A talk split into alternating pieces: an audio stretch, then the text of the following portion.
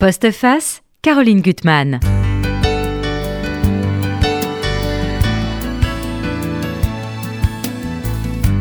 Comment survivre à une enfance martyre, à des années enfouies dans le silence et qui se transforment peu à peu en un poison mortel? Y a-t-il une résilience possible?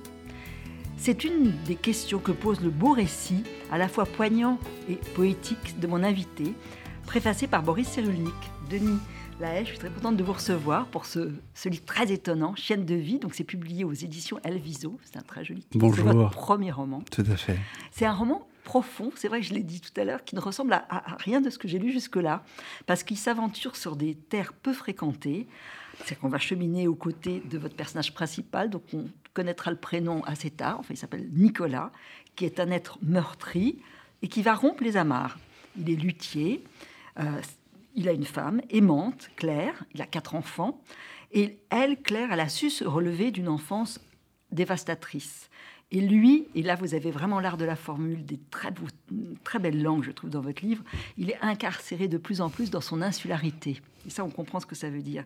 Et ce qui est beau dans votre livre, c'est qu'à travers le regard de cet homme, on a une réflexion sur l'art. C'est un homme qui aime l'art et les combinaisons de l'art, ce que j'aime aussi, que ce soit la nourriture, que ce soit la musique, que ce soit la littérature, les mots, et comment l'art est, une réparation. Là aussi, au fond, euh, euh, la fragilité des êtres et surtout une société qui ne supporte pas la fragilité, qui est de plus en plus destructrice, hein, qui dessèche les âmes, comme vous l'écrivez. Et puis justement, cette part de fragilité, la mélancolie, ce qu'on peut en faire et à quel point elle peut vous faire basculer vers, vers, vers autre chose. Alors déjà, premier roman, euh, pourquoi et comment? Parce que vous êtes un essayiste, hein, c'est ça? Euh, Absolument. Vous avez plusieurs casquettes, c'est ça? Oui, tout à fait. Je, suis journaliste en fait de profession. Oui. Je travaille essentiellement pour la Tribune, et puis je suis aussi directeur de collection chez l'Aube, mais en tant qu'essayiste. Oui. Ça faisait longtemps quand même que l'idée me trottait dans la tête de de trouver enfin le temps de faire une forme de parenthèse euh, et, de, et de me consacrer à ce roman. Mais de ce roman, je n'avais qu'une idée qui tenait en une phrase et qui se trouvait être le, le point de bascule en fait hein, du livre. J'en dirai pas plus, mais voilà, il y a une bascule, un moment assez indicible, et je n'avais que ça en tête. Et un matin, je me suis mis à, à ma table de travail, et là, j'ai connu vraiment une forme d'extase. Très honnêtement, dire que c'était très jubilatoire. Je me suis mis à écrire, à dérouler. Chaque matin, je je, mettais en forme sans doute des choses qui avaient germé, qui avaient pendant la nuit, sans doute. D'ailleurs, c'est une mhm. période où j'ai très mal dormi. Je pense que ce n'est pas anodin comme Claire, qui a un drôle de personnage. Elle apprivoise son sommeil, elle a des périodes d'insomnie, euh, elle se force à pas dormir. Voilà, vraiment des de très forte insomnie, et puis parfois de narcose, au contraire. Donc là, on est vraiment dans un sommeil extrêmement profond. Mhm. Et voilà, et elle, et elle est elle-même emprisonnée dès son enfance, d'ailleurs, hein, par cette relation au sommeil mhm. ou à l'insomnie. Mhm. Et voilà, et donc, euh, c'est ainsi qu'est née... Euh, chaîne de vie. et vous êtes dit, je vais le faire par le biais du récit, du roman, de la création littéraire C'était pour moi vraiment l'opportunité, en fait, de mhm. me lancer sur, cette voie-là. Euh, d'être essayiste, en fait, euh, euh, ça a beaucoup de contraintes. Mhm. J'ai l'obligation de maîtriser chaque idée, chaque mot, chaque formulation. Là, je me sentais absolument libéré, désincarcéré, mhm. puisque vous employez le mot juste à l'heure, tout à l'heure. J'étais vraiment désincarcéré. Et je, ne m'étais fixé absolument aucun enjeu. Je n'avais pas du tout l'idée au départ de le publier. Mais là, il y a une intensité, c'est que par le biais de la littérature, de la poésie, du choix des mots, vous dites des choses très très fortes sur la société et puis sur le mal-être de certains personnages. Alors, on va prendre le, point de départ. C'est vrai qu'on part justement sur un départ. Donc, il y a une sorte de courage parce que cet homme, il a une maison. D'ailleurs, vous là-dessus, la maison, elle est carrée, elle est solide. Euh, c'est en dehors de, des villes et des banlieues, hein, c'est à la campagne. Euh, cette maison, il a eu quatre enfants, il a eu un amour très solide, le mot revient, hein, la hmm. maison carrée, la, la, maison solide, et il sent que ça s'étiole, et puis surtout, et ça on y reviendra, sa solitude, elle devient finalement insupportable. Vous dites quand la reclusion devient déréliction. Hmm. Et puis il sent qu'il a une quête à faire, il, doit chercher quelque chose qui lui manque. Tout à fait. Hein et on est, je pense, quand, quand j'ai quand écrit ce roman, je vivais cet écartèlement entre la solidité, à laquelle vous faites référence, qui est très, je pense, qui est assez exact, hein, qui est vraiment vrai, et cette extrême fragilité. Et finalement, c'est quand même euh, une, photographie de ce que nous sommes tous, plus ou moins à un moment ou à un autre, et particulièrement dans une société qui, qui fragilise, qui vulnérabilise beaucoup. C'est plus que fragiliser, elle, elle nous vulnérabilise. Et je pense que voilà, Nicolas se trouve à chaque fois sur cette ligne de crête très fine entre voilà, il peut basculer vers l'hypersolidité ou l'hyperfragilité. Ce que vous montrez très bien, d'ailleurs, c'est quelque chose qui les angoisse tous, c'est l'indifférence. Claire aussi, elle, est, elle a toujours peur qu'on soit indifférent vis-à-vis d'elle, parce qu'elle a eu cette enfance, là aussi on y reviendra, où elle n'existait pas. Et très souvent dans le livre, elle a l'impression que les enfants la considèrent pas, qu'ils passent à côté d'elle sans la voir.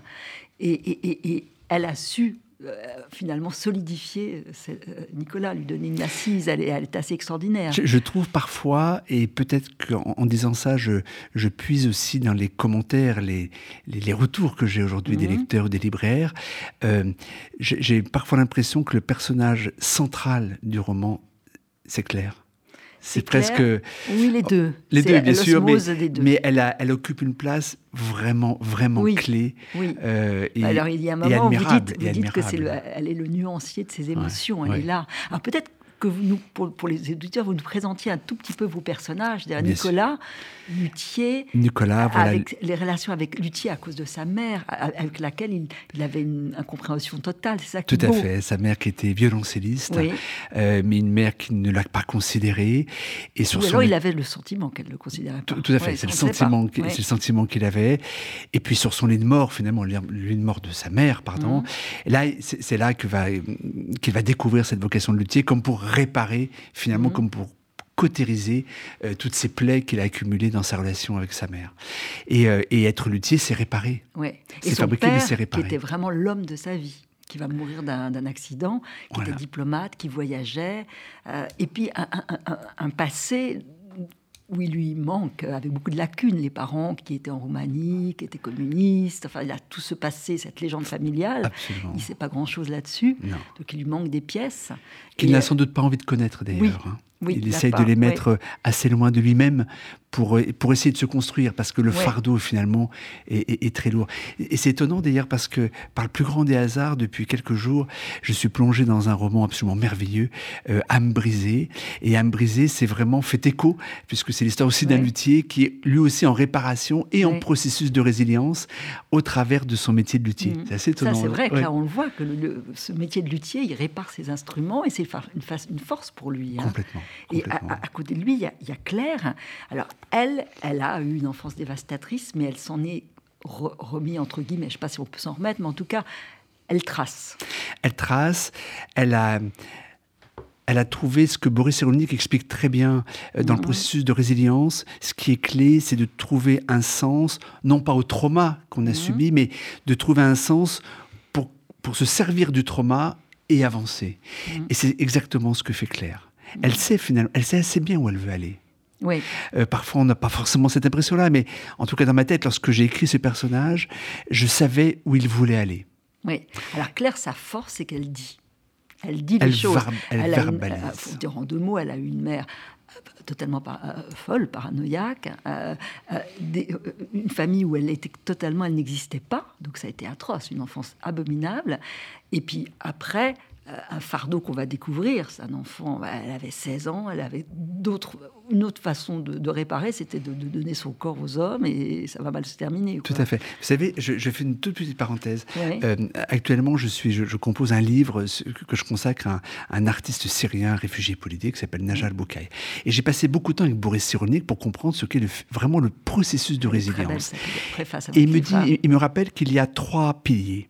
Il y a le la qualité, le capital affectif emmagasiné avant le trauma. Chez mmh. Claire, il est nul, il est même terrible. Il y a la qualité des tuteurs sur lesquels on s'appuie dans la phase post-traumatique. Malheureusement, on ne peut pas dire que Claire peut s'appuyer sur son mari. Et le troisième facteur, et vous l'avez très bien souligné, mmh. c'est la capacité de verbaliser le trauma mmh. qu'on a eu. Et ça, par contre, c'est ce qui sauve Claire, justement, dans son processus de, reconstruction. Dire tout de suite la vérité. Et lui, il ne peut pas. Lui, c'est un homme, on a dit de la fuite, le départ initial, mais c'est un homme de, fuite.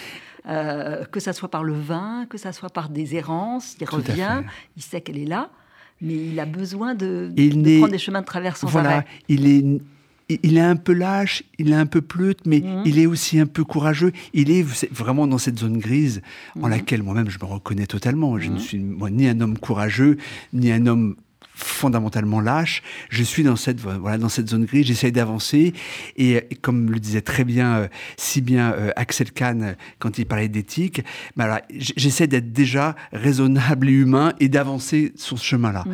C'est ce qui est déjà beaucoup. Et je pense que Nicolas, il est un petit peu justement dans cette dans cette zone-là. Oui, qui se cherche, qui doute de lui. À un moment, il y a cette, justement cette problématique. Alors, il y a un moment où on y reviendra où il part en Israël, c'est très beau, et, il a toujours été hanté par, par par, la Shoah, et puis l'idée que finalement des, des bourreaux, euh, des tortionnaires, peuvent être des êtres éduqués qui aiment l'art. C'est quelque chose d'abominable finalement, et ça c'est insoluble. C'est absolument, insoluble, mais certains, pardonnez-moi de revenir encore à Boris, mais parce qu'il se trouve qu'on en a parlé encore récemment, c'est, une chose qu'il explique très bien.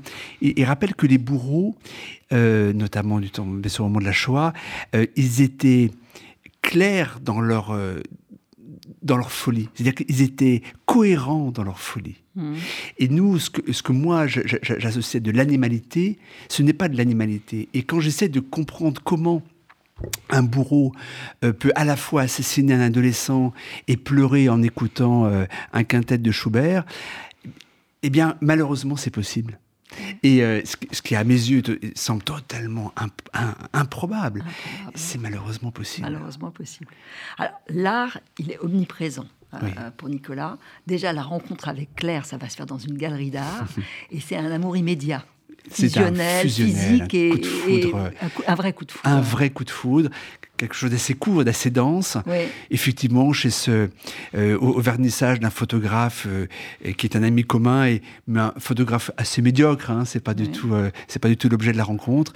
Et, et, voilà, et là, c'est une rencontre assez extraordinaire en fait et qui est vraiment qui est pour le coup dans le dans le cheminement personnel de, de, de Nicolas qui est une forme d'éclair oui, éclair. Et elle, elle est assez extraordinaire parce qu'elle va tout de suite le confier son terrible fardeau. C'est-à-dire qu'elle pouvait d'ailleurs faire autre chose. C'est quand elle avait 16 ans, elle s'est retrouvée enceinte dans une famille où elle, où elle n'était rien, rien, rien. Donc elle a mis au monde euh, un enfant, un petit garçon. Euh, et puis comme une gamine de 16 ans, euh, ben, il avait des problèmes, elle s'en est pas occupée, et puis personne ne l'aidait, et puis ce petit garçon a fini par mourir. Et donc c'est quelque chose d'abominable. Elle porte ce fardeau, mais elle s'en, délivre pas vraiment, mais elle lui dit tout de suite, elle lui dit voilà, tu me prends, mais je suis ça. Vous le, vous, le disiez très bien tout à l'heure, elle, elle, s'est verbalisée. Et c'est, ce qui la sauve. Mm.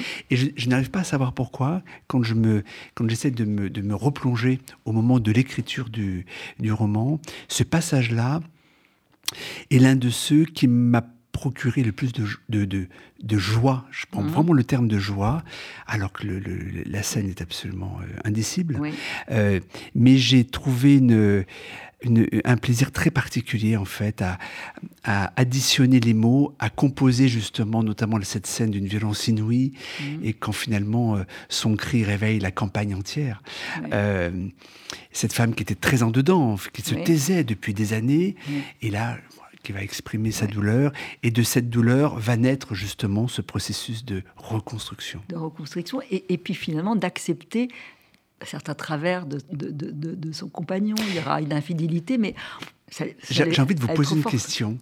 Euh, trouvez-vous, comme certaines lectrices qui m'en ont fait part, et d'autres à contrario, euh, trouvez-vous que cette femme est faible ou au contraire qu'elle témoigne d'une force extraordinaire justement dans cet accompagnement? Moi, je trouve qu'elle est très forte pour moi, elle est très forte parce que c'est, elle, subit pas, elle, décide d'accepter. Hmm. C'est pas la même chose. Et elle assume. C'est comme ça en tout cas que j'ai voulu, ah voulu composer. Elle est très forte. Bon, il, y a, il va lui dire, il, lui il y a une infidélité, il y aura un enfant qui va euh, euh, hmm. naître de là, qui d'ailleurs va être une, femme après, une jeune femme rayonnante, hmm. lumineuse, et qui lui ressemble parce qu'elle a hérité de sa vulnérabilité. Et il va lui dire, voilà, euh, et on l'adopte. Et c'est beau. Elle, elle est parfaite acceptée par tout le monde, elle par ses par tout demi-frères, demi-sœurs. Parce qu'elle comprend que voilà, elle lui en veut pas. Elle n'a pas cet esprit-là. Elle est extraordinaire. C'est une femme. Euh, je n'arrive pas à savoir d'ailleurs où je lui, où, comment j'ai trouvé à Claire les ressources pour être à ce point-là dans le pardon. Avec ce qu'elle a elle-même vécu, je trouve parfois un peu, presque incohérent, mais ça existe, hein, heureusement, ce genre de personnage, mais comment je vais trouver ce, ferment de pardon? Elle a cet amour pour cet homme, euh, une passion. Qui pourtant lui en fait voir. Hein. il lui en fait voir, mais elle sait qu'elle est totalement indispensable pour lui. Donc c'est énorme. Alors lui, il a quand même la force de l'art. C'est-à-dire qu'il l'aime, il a, il a une jouissance, ah euh, on parlera de sa mélancolie, mais justement, il est poreux au monde. Et ce que vous montrez, ce que je trouve très beau, c'est que... Euh, par exemple, il y a une scène, il est dans l'avion, il lit d'ailleurs une nouvelle de Tolstoï que je n'ai pas lue, euh, Un musicien déchu. Et il, entend, euh, avec euh, des écouteurs, un, concerto pour violon de, Mendelssohn. Et pour lui, ça, c'est la jouissance. C'est la rencontre entre plusieurs Absolument. arts. Et ça, pour le coup, c'est une anecdote qui m'est arrivée. J'étais, euh, je, voyais donc je voyais, j'étais loin, c'était vers l'Australie, et, et, effectivement cette cette simultanéité, cette concomitance a surgit, et je me souviens de la de, l'extase qui, fut la mienne quand cette musique rencontrait ces mots ou ces mots rencontraient cette musique et voilà donc ça c'était un c'était quelque chose qui m'est arrivé, effectivement. Ah, et, l'art est très présent. J'aimerais bien lire un passage du, livre. Donc, il va partir parce qu'en fait, son métier, c'est d'accompagner des grands musiciens pour pouvoir réparer leurs instruments. Euh, donc, il voyage beaucoup. Et là, il part en Israël. Et là, il se retrouve au, au marché de Carmel. Et là, ce qui est magnifique, c'est qu'à la fois, il y a les odeurs, il va y avoir l'art, toutes les combinaisons sont là. Donc, puis, il s'étourdit dans le marché de Carmel, où il fut saisi par l'animation bruyante et la ferveur joyeuse des marchands ambulants ou sédentaires, et par une explosion de saveurs. Comment une profusion de parfums aussi dissemblables et même antagoniques que ceux des fruits, des épices, des poissons, des charcuteries fumées pouvait-elle fleurir une senteur aussi enchanteresse? Les édifices Bauhaus, érigés par la diaspora des Juifs, fuyant les premières persécutions nazies et disséminés le long des larges avenues et de ruelles adjacentes, formaient une haie d'honneur vers un, un autre spectacle, celui qu'hébergeait l'écrin du musée d'art. Là, Klimt, Schiele, Kokoschka, Beckmann, mais aussi Kiefer, Dog, Messager, Ernst ou encore Chagall exposaient des œuvres majeures. Il demeura de longues minutes devant un bouleversant Picasso, Femmes et enfants en bord de mer. Alors ça, c'est important ce tableau, parce que votre livre, c'est aussi sur la transmission. c'est vrai, c'est la hein transmission, sur le partage. Sur le partage. Et sur la transmission et le partage comme, euh, comme, euh, comme élément de cicatrisation, comme élément de réparation, mmh. euh, de reconstruction aussi. Et ça me semble très présent. Ce passage que vous évoquez est, est, à mes yeux important, pour une raison simple, c'est que il participe à, il participe, pardon, à dresser le, décor de cette euh, journée et de cette nuit euh, de folie en fait qu'il va vivre avec euh, avec une jeune violoniste. et, et c'était important pour moi de rappeler combien ce quartier et cette ville sont, sont extraordinaires et sont susceptibles mhm. de, provoquer cette, forme de magie, enfin, mhm. des, choses très indicibles, mais dans le bon sens du terme, qu'on ne peut pas maîtriser, qu'on ne peut même pas comprendre parfois. Et, je pense que c'est aussi la, la, la, la, présentation de ce décorum qui donne qui, va aider après Claire à accepter les conséquences justement de cette nuit qu'il va passer avec euh. Cette jeune soliste. Il pourra lui, oui, lui expliquer. Voilà, voilà. Il y a, une magie, il y a une magie, ce jour-là, et la ville y a contribué, et ses parfums y contribuent, cette architecture, et bien sûr ce musée, et le choix, bien évidemment le choix des des, artistes que je cite dans le livre, mhm. qu'ils soient auteurs, qu'ils soient musiciens ou qu'ils soient peintres, n'est pas fortuit. C'est-à-dire que euh, je, ne parle pas de Bartok, mais je parle de Schubert. Mhm. Euh, je parle de Klimt, euh, je ne parle pas de Manet. Enfin voilà. Donc il y a un choix pour nous donner un petit peu des indices sur la mhm. personnalité de Nicolas. Oui, oui, ça, il lit énormément. S'il y a des livres qui le bouleversent, euh, qui peuvent le transporter ailleurs. Là aussi, à Jérusalem, il va entendre un concert extraordinaire dans l'enceinte de Yad Vashem, c'est magnifique. Là aussi, il est transporté ailleurs, complètement. Euh, vous parlez, je trouve, très très bien de la mélancolie. Euh, donc, je vais juste lire un, passage. Cette mélancolie qui peut lui apporter beaucoup parce que mhm. elle l'ouvre aux autres, elle l'ouvre à autre chose. C'est son altérité. En fait, la, mélancolie est son altérité. Alors, je, lis ce passage. La mélancolie, il l'avait toujours accueillie avec bienveillance. Non pas qu'il l'eût apprivoisée, Il n'en avait jamais eu la prétention ni même le désir. Simplement, il savait qu'elle était toujours près de lui. Tour à tour, elle bivouaquait dans son dos, prête à lancer l'assaut et à obscurcir son âme, ou se tenait à ses côtés, lui prenant la main pour l'amener à d'insoupçonnables émotions, ou le précédait comme pour le prévenir. Il s'en était fait une compagne qui le contenait plus souvent qu'elle ne le désespérait. Il arrive à la... oui, et quelque part, ce, passage-là que vous évoquez relatif à la mélancolie, mhm. euh, il est là, on est là aussi en fait sur un, sur un chemin de crête. Oui. Euh, et on voit bien qu'il est capable de basculer d'un côté comme de l'autre. Et ce chemin de crête, il me semble, et c'est ce que certains lecteurs m'ont rapporté, il me semble qu'il est, c'est presque le fil conducteur du roman. C'est-à-dire qu'on est en, permanence, on passe d'un chemin de crête à un mhm. autre. Vous dites, il y a une autre expression que je cherche, que je trouverais qui est très belle, que cette compagne, enfin oui, il, doit braconner avec pour rester vivant. Ça, je trouve ça très beau, mhm. braconner avec. Il doit jouer sans arrêt. Tout à fait. Alors, euh, en même temps, il voit qu'il peut y puiser une force. Alors, vous citez Aristote en disant que c'est voilà, c'est une, euh, maladie qui, rend fort. Hein. Euh, c'est hein une maladie qui peut rendre fort. Qui peut rendre fort. Voilà. Et c'est une maladie, elle peut rendre fort parce que dans la, dans la mélancolie, pardon, germent des, trésors extraordinaires. Mhm. Pour qui sait s'en saisir, pour qui sait les maîtriser parfois, mhm. surtout pour qui sait les, les laisser comme ça prospérer sans les contrôler. En fait, c'est mhm. vraiment euh, quiconque est mélancolique, mais est mhm. intrinsèquement mélancolique, sait qu'il doit jouer en permanence avec ses extrêmes. Et parfois, ce sont les extrêmes qui vous précipitent dans l'abîme, et parfois, ce sont les extrêmes qui vous, qui vous portent très très loin, dans, non pas dans, le, dans l'extase la satisfaction, c'est pas ça, mais dans une forme de, de bien-être. Euh, qui n'est pas qui n'est pas très évident, qui n'est pas très évident pardon de, de, décrire, mais on sent voilà comme ça cette euh, ce trésor-là. Il évoque la, grande exposition qu'il y avait eu. Ah, Avec cette euh, l'immense commissaire euh, Jean Clair hein, qui avait été aux commandes de cette de cette exposition, qui a été et puis qui a été moi qui a été assez matrice hein, dans mon dans mon cheminement moi d'amateur d'art, d'amoureux mhm. d'art et d'amateur d'art. Et cette cette exposition était était effectivement fondamental, mais tout ce que fait Jean Clair est, tellement exceptionnel. Exceptionnel. Et je trouve que c'est vraiment, là, dans ce livre, admirable la façon dont vous montrez ces atermoiements d'État. Euh, c'est vraiment au plus près. Enfin, c'est très, très beau. Et ce qui va venir là, c'est quand même son regard sur la société, parce que finalement, on se rend compte qu'on est c'est vrai, de plus en plus dans une société qui n'accepte pas la fragilité. C'est une société qui n'accepte pas la fragilité parce qu'elle a fait de certains dogmes. Je pense à celui de la réussite, du succès, de la performance, de la compétition, de la hiérarchisation, euh, du, chiffre, du chiffre. En fait, mhm. aujourd'hui, hein, c'est assez étonnant de regarder que tout est chiffré, quantifié. Finalement, elle cette société ne donne pas sa place, ne peut pas laisser sa place aux gens qui sont dits fragiles. Parce qu'en plus, elle les vulnérabilise. C'est pas qu'elle les fragilise, elle les vulnérabilise. Donc, elle, les exclut. Tout à fait. Donc une personne qui au départ est fragile, se retrouve en fait dévastée par cette vulnérabilisation exercée par la société. Il le, quelque chose qui est terrible, parce qu'avant, c'est vrai qu'il voit les choses aussi d'un mauvais œil, mais il a l'impression que ces garçons sont, peuvent pas du tout. Ils passent à côté de ces garçons. Ils sont dans leur euh, informatique, ils sont derrière leur écran.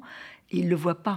Ils, ne le voient pas. Ils, ne partagent rien avec rien. lui. Ils ne voient pas non plus euh, dans leur maison, euh, ces enfants ne voient pas les tableaux qui sont accrochés au mur. il y en a partout des tableaux. Et ces tableaux qui disent beaucoup de mmh. ce qu'il est lui-même. Il aurait aimé que ses enfants. C'est pour ça qu'à un moment, euh, Claire, qui, qui, regarde ses enfants jouer, fêter un anniversaire, euh, elle s'assied, elle se sert un jean, elle allume une cigarette, et elle regarde ses tableaux, et, elle, et, elle, et, elle, se dit au fond d'elle-même, qu'est-ce que j'aimerais comprendre? Le sens de, que ces tableaux exerce sur Nicolas. Et elle n'y arrive pas, puisque par définition, la relation d'un amateur à un tableau, elle est mhm. totalement personnelle. Elle ne se partage pas. Quand je vais, quand j'arpente les musées, euh, j'aime le faire avec mon épouse, bien mhm. sûr. Euh, j'aime le faire avec des amis, mais j'ai un plaisir aussi immense à le faire seul. Oui, parce qu'on ne partage pas en fait ce genre de rencontre. C'est vraiment et avec la musique, c'est pareil. Et avec un roman, c'est exactement la même chose. Ah, vous avez vraiment le goût des mots. Et il y a un moment où vous analysez tous les lexiques, et c'est vrai qu'on l'a oublié. Euh, finalement, euh, où on parle, c'est que tout objet, toute valeur était d'ailleurs marchand. Et vous montrez tout. Euh, c'est vrai qu'on parle de capital, de ressources au, service des, caprices humains, capital humain, ressources humaines. Euh, et vous, vous montrez tout, tout, tout, ce vocabulaire qui est épouvantable, quoi. Absolument. Tout à l'heure, vous voyez, en plus je suis vraiment pas un, chevalier blanc, parce que moi-même, je commets ce genre d'erreur. Tout à l'heure, j'évoquais le capital affectif. Mais c'est un oxymore, c'est abominable d'employer, d'associer affectif à capital. on est, tellement pris finalement par ce lexique euh, ultra dominant euh, voilà, quand on écrit, heureusement, on prend le temps de réfléchir avant de parler. Mais là, vous voyez, effectivement, omniprésent. Est-ce que vous pensez qu'il y a encore quelques années, on acceptait plus la fragilité, la mélancolie, la dépression En tout cas, qu'il y avait une relation autre aux êtres Ou qu'on s'est de plus en plus durci, peut-être Je pense que ça s'est durci. Je pense que l'acceptabilité en fait de la fragilité n'est pas forcément euh, n'a pas forcément décliné. Mhm. Euh, je ne suis pas certain, vous savez, qu'être euh, dans, la, dans la grande fragilité dans les années 50, 60, 70, c'était plus aisé qu'aujourd'hui. Je ne suis pas du tout certain. En revanche, j'ai l'impression, mais je peux me tromper, et peut-être que je caricature un peu trop, j'ai l'impression qu'aujourd'hui, la fragilité est devenue invisible. C'est surtout ça. C'est ça, l'indifférence. Ça, c'est vraiment quelque chose d'important dans Et l'invisibilité, c'est peut-être pire. Hmm. Donc ça, j'ai ce, sentiment-là. On, ne regarde pas. Et ça, c'est vrai que c'est un sentiment qui traverse lui en particulier, mais aussi Claire. Et il en souffre. il, souffre de cette invisibilité. Je pense qu'elle participe à le ronger euh, euh, particulièrement et à faire de, de, de, la face ombre de la mélancolie mhm. qu'elle prenne le dessus sur la face éclairée. Alors, votre livre, c'est aussi un livre d'enquête, de quête et enquête. Donc, il sent quand même, quand il va partir, il, sent de toute manière, vous dites ça aussi très bien, c'est qu'il y a un moment où finalement la solitude, quand il y a du vide, c'est plus supportable. La solitude, ça peut être une richesse de partir seul, de, voilà, justement, de se promener. Mais là, il sent un vide en lui et il faut qu'il, là aussi qu'il répare et c'est en partant qu'il va essayer de trouver des choses qui lui manquent. Hein. il espère combler ce vide en fait. Ouais, oui, oui. Par le, euh, par cette errance, hein, par ce, ce, vagabondage. Euh, il espère trouver des réponses hein, à toutes les questions, à tous ces démons qui le hantent. Euh, et, c'est pareil, le vide, je fais souvent un parallèle entre le vide et la mélancolie, puisque dans, dans le vide, il n'y a pas que du vide, il y a mhm. aussi beaucoup de, de, choses fortes, beaucoup de sujets, mhm. beaucoup, il y, a, il y, a, un substrat qui peut être extrêmement fort dans le vide. Mais quand le vide se vide, euh, là, à ce moment-là, ça devient, euh, ça devient insupportable. insupportable. Mm. Alors, il le dit, il sait qu'il lui manque des choses dans, dans, sa généalogie. Enfin bon, il parle de sa toute petite enfance. Il, il dit Je n'ai que des fragments très confus de souvenirs. Les ai-je enterrés sciemment? Se sont-ils tapis en moi à mon insu pour me protéger? Je ne connais pas la réponse. Ça, c'est vrai qu'il y a des choses qu'on enterre. Et là, on va le découvrir. Il y a quand même avec lui, en cheminant avec lui, on va le découvrir. Alors, il va partir. Il choisit le, la, la, route de l'océan. De l'océan. Il a envie de ça. Voilà, et il écoute, et à un moment, il, il s'est passé par vers le nord, vers le sud. À ce moment-là, il, est dans sa voiture, il écoute Brel, mhm. il se dit, allez, je vais partir vers le nord. Oui, c'est drôle. vers le nord, voilà. Ouais. Et alors, il a ce plaisir, au fond, alors du vin, d'ailleurs, il le dit à maman, que ça l'a conduit aussi vers l'alcoolisme, mais il sait savourer, il sait les bons plats, et on le voit, il sait s'émerveiller d'un un bon mar. Enfin, c'est drôle, ça pourrait, il pourrait y avoir un livre de recettes en vous lisant. Il y a des, choses qui donnent envie, donc il, va par moments. C'est là où ça aussi, quand on est. Euh, Ce sont les, les fameux éclairs en fait euh, de, plaisir euh, que procure la mélancolie. Hein, quand on quand on a quand on a l'impression qu'elle ne nous domine pas. Alors mm. non non pas, il faut pas avoir la prétention de dominer la mélancolie. Elle ne se jamais.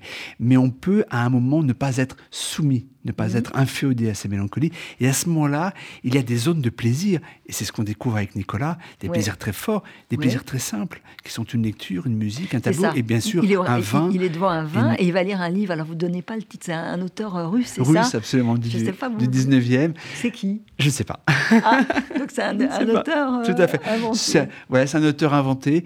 Euh, je, voilà, c'est un auteur inventé, tout à fait. Et là, il est, il est heureux, parce que voilà, tout est là pour le rendre heureux. Ça, c'est magnifique. Et puis, il y a aussi un moment où il va se promener sur un sentier et voir euh, des, cerfs-volants. Voir... il dit d'ailleurs que il y a un vide, mais c'est, il y a une formule qui est très belle, c'est que ce vide, il est rempli finalement. Voilà, hein c'est tout à fait ce que j'ai vu tout à l'heure, c'est cette différence du vide rempli et du vide et du vide vide.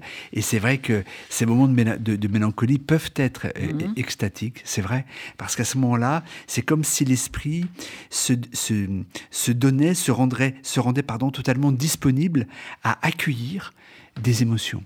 Et c'est mhm. l'enchevêtrement, l'entremêlement de ces émotions qui peut procurer ces plaisirs. Alors, toute personne qui est vraiment intrinsèquement dans la mélancolie expliquera que c'est très fugace. Mhm. Mais c'est très fort. C'est très fort. Alors, il va mener sa quête, Claire reprendra sa quête. Donc, il sait qu'il lui manque quelque chose et il va faire une révélation. C'est qu'il a appris quelque chose sur sa naissance, à la mort de sa, de sa mère. Euh, c'est sa tante qui lui a révélé. En fait, ses parents en Roumanie l'ont adopté. Et là, on, suit, on ne dira pas tout ce qu'il va découvrir, mais il va découvrir beaucoup de choses. Alors, ça vous montrait aussi quand il va, vu qu'il reste dans les, dans les salles terribles où, euh, où il y a, tout est consigné. Absolument. Ça, c'est tout, tout est noté là. Alors toute la toute cette partie hein, qui se déroule en Roumanie. moi, je n'ai jamais mis les pieds en Roumanie. Autant ah. euh, autant en Israël, oui, euh, mais en Roumanie, je n'y suis jamais allé. Donc je me suis documenté. Ah J'ignore encore aujourd'hui pourquoi j'ai choisi la Roumanie. Oui. Je ne sais pas pourquoi, je ne cherche pas à savoir d'ailleurs. Euh, et donc je me suis documenté avec une partie de fiction aussi. Hein. J'ai hein. aussi écrit sur la Roumanie telle que j'imagine euh, qu'était la Roumanie du temps de, de, la fin de Ceausescu et, et puis après. Mhm.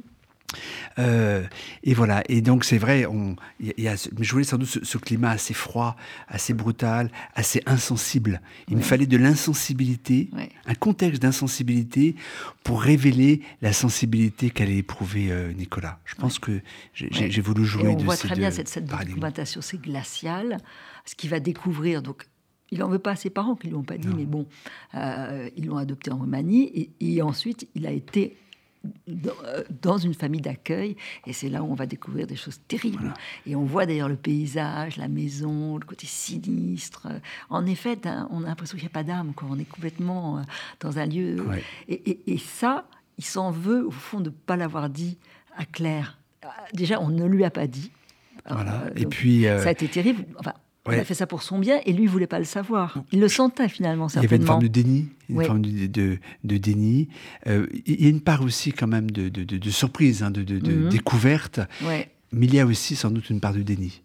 Euh, mais c'est un personnage qui flirte en permanence avec avec euh, ce qu'il faut cacher, ce qu'il faut dire, et donc il est lui-même pas très, pas très au fait et pas très clair avec, ses, avec les positions qu'il adopte, que ce soit à l'égard de sa femme, de ses enfants de ses amis aussi, euh, parce que ses amis le, le, regardent beaucoup souvent comme un spectateur. Enfin, en spectateur, pardon. Euh, et voilà, et donc il est, c'est un homme fondamentalement seul. Je crois que vraiment cette solitude, elle est très prégnante, et même quand il est entouré, c'est un homme qui est extrêmement seul. Mais il, il va réussir à réunir les siens à sa façon, on verra, parce que c'est, il y, a un vrai suspense là. Et ce que je trouve très beau, c'est que on, voit et, et Claire se penche là-dessus voilà, euh, euh, qu'est-ce que les traumatismes, les siens à, Claire et ceux de son, époux vont, vont, comment ils vont être transmis aux enfants? Elle se pose vraiment cette question. Alors, on voit d'ailleurs, donc finalement, celle qui s'en sort le mieux, c'est la, fille qui, sort de la relation adultérine. Mmh. Euh, mais il y en a une, Léa, qui est extrêmement malade. Euh, ça, vous, vous le montrez. Ah oui, qui a, été, en tous les cas extrêmement malade, qui... a été sauvée par son père, finalement, qui a été sauvée par quelques mots prononcés par son père. c'est très beau. Et là aussi, hein. c'est une, c'est un passage euh, qui, à mes yeux, très important du mhm. livre, en fait, et cette mhm. relation de de, de, de, de, ce père et de cette fille. Et comme vous le disiez tout à l'heure, on voit que là aussi, euh, Claire se retrouve un peu spectatrice de la relation euh, de son mari avec, euh, avec leur fille. Mhm. C'est assez douloureux. Et je suis admiratif, moi, de Claire en permanence dans ce roman, parce qu'elle est toujours là pour réconcilier, pour cimenter justement, au-delà de l'indicible hein, qui survient à un moment. Et elle est, c'est, son vœu. Elle est vraiment dans un rôle de mère. Elle veut continuer à, décrypter le mystère de son, de son mari, en regardant les tableaux qui sont, euh, qui sont dans, la, dans l'appartement, en, essayant de comprendre, voilà. voilà, de déchiffrer sans Et arrêt. Je ne suis pas certain. Absolument. Et je ne suis pas certain que la mort de son fils, de son premier fils en fait, quand elle avait 16 ans, je ne suis pas certain que ça se révèle déterminant dans, la manière dont elle, a, dont elle, a, décidé de construire sa famille, euh, d'organiser sa famille. On voit bien à un moment, euh, elle, prend la parole, elle s'oppose à ses enfants, et ses enfants la regardent en disant mais en se disant, mais notre mère, jamais elle nous a parlé comme ça. On, imaginait assez, non pas terne, pas du tout, mais assez douce, douce voilà, apaisée. Et là, conciliante. conciliante. Mais là, elle, se pose cette question finalement.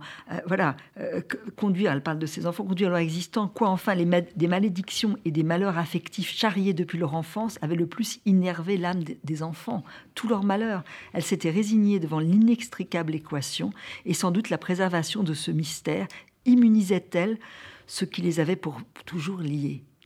Elle, cherche et en même temps elle accepte de ne pas comprendre. Tout à fait.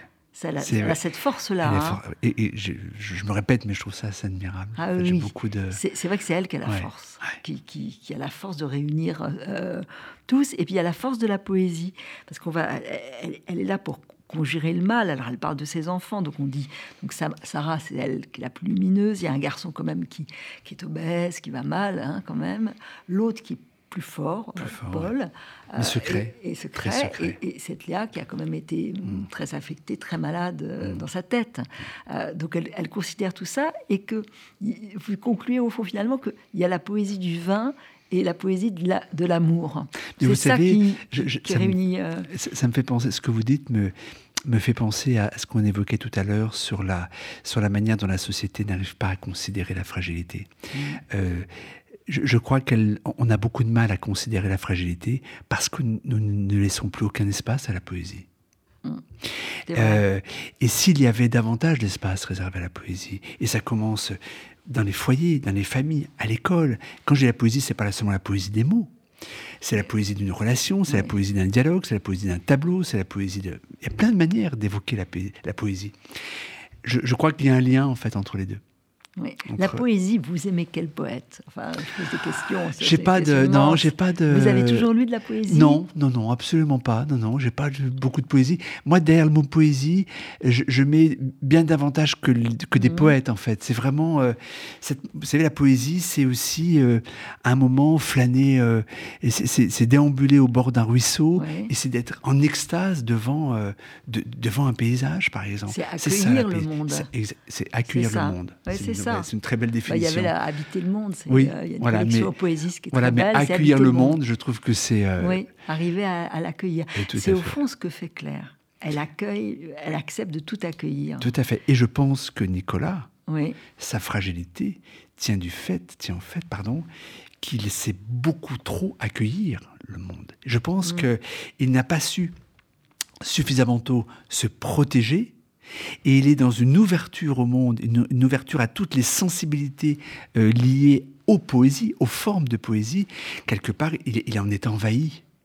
Il n'arrive pas à, trier finalement dans, cette, euh, dans cet accueil. Justement, ce que vous pensez, le fait qu'il qu'il aime plusieurs, de combiner, c'est penser que c'est ça qui peut être destructeur? je pense que ça peut être destructeur, tout à fait. Alors que pour moi, c'était une force, justement, qu'il arrive à accueillir bah, la musique, la littérature au même moment. Et, Mais je pense. peut-être que c'est un trop-plein. Voilà, je, je, pense que chez lui, c'est un trop-plein. Et chez pas mal de personnes qui sont dans cette, euh, dans cette, euh, dans, dans cette psyché-là, c'est un problème. C'est-à-dire qu'à un moment, euh, il, faut, il faut savoir accueillir, et je dis bien, non pas maîtriser, parce que maîtriser, c'est un mot aussi que, que, que j'exècre, mais il faut savoir combiner, vivre avec cet accueil-là. Mais parfois, on n'a pas, on n'a pas forcément le, la capacité de filtrer justement toutes ces émotions. Et là, ça devient, ça devient, un, un, volcan. Ça devient ouais, mais moi, j'aime bien cette façon ah qu'il a quand il est sur les routes de son petit village et qu'il sent tout, il perçoit tout. Voilà, il est ah. vraiment en éveil à tout parce qu'il a cette capacité d'accueillir justement les poésies, les arbres. Enfin, l'arbre est, très présent, la nature est très présente bien sûr dans le dans le roman et ce n'est pas euh, là aussi ce n'est pas fortuit. Ça, ça, veut dire quelque chose. Hmm. L'idée de la nature, elle est très importante. elle, elle, aurait pu le guérir. on est sans arrêt au bord. Voilà. Ça, c'est ça qui est beau aussi dans, dans ce livre. J'aime cette idée du précipice. J'aime cette idée de, de l'équilibriste.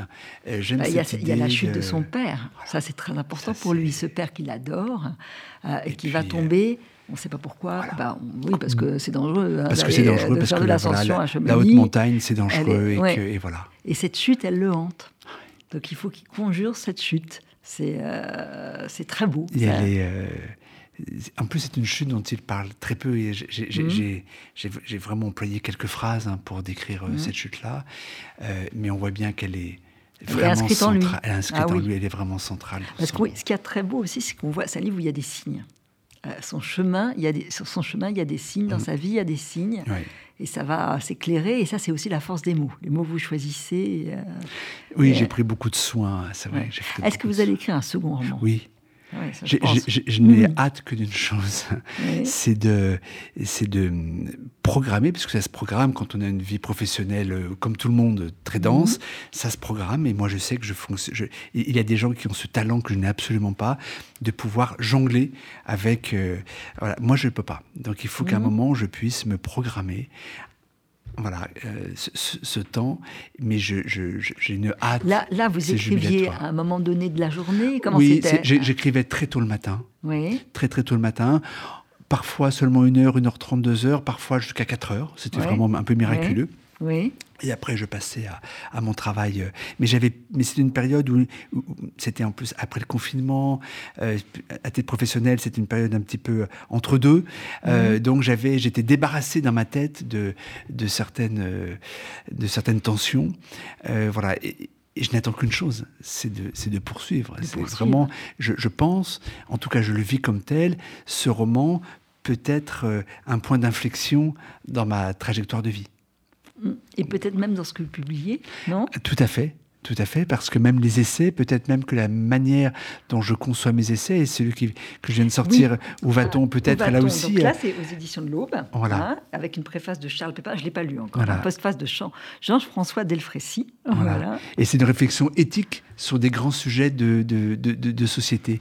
Et finalement, le questionnement éthique, je, pense qu'il est, très présent dans la vie de, dans la vie de Nicolas, dans celle de Claire aussi, et surtout dans, les, dans ces démons euh, qui le précipitent justement dans les limbes. Je pense que Mais moi, je suis vraiment persuadée que la littérature rend les choses encore plus fortes. Vraiment, que tous les essais, et dans, dans ce livre-là, vous, je vous dis, vous abordez des questions. C'est vrai qu'on ne parle pas bien de la mélancolie, on n'en parle pas, en tout cas, de, cette façon-là. Euh, et, et, surtout, on chemine avec quelqu'un qui vit la mélancolie. C'est ça que je trouve très fort et qui est très beau. Et, et c'est beaucoup plus fort qu'un essai que vous auriez écrit sur euh, bah, le mal-être psychique. Absolument. Et en plus, je, n'aurais été absolument pas compétent en plus pour en parler. Euh, donc, euh, évoquer la mélancolie par la fiction, oui. par le roman, c'est une manière aussi de m'approprier un sujet qui m'est cher, mais sans être disqualifié. Et des êtres qui sont en écho. Claire et lui sont en écho. Sauf que lui, lui a manqué quelque chose. Et j'aime beaucoup aussi le, personnage de Roland, oui. personnage, est l'ami qui va apporter une solution au mystère, un personnage, qui est attendu. Mais bon, on, ne dévoilera pas tous les secrets du livre. En tout cas, Nicolas en a beaucoup, et on en a tous beaucoup, et dans le livre, il y a beaucoup de secrets. En tout cas, il faut le lire. Chienne de vie, euh, dans une très jolie collection, enfin, édition d'Elviso. Je trouve que le livre est très beau en plus. Hein. Merci. Euh, voilà, Denis l'a fait. Il faut aller lire votre livre. Merci et beaucoup. Ensuite, celui-là. celui-là en premier. Merci. Merci beaucoup, Caroline.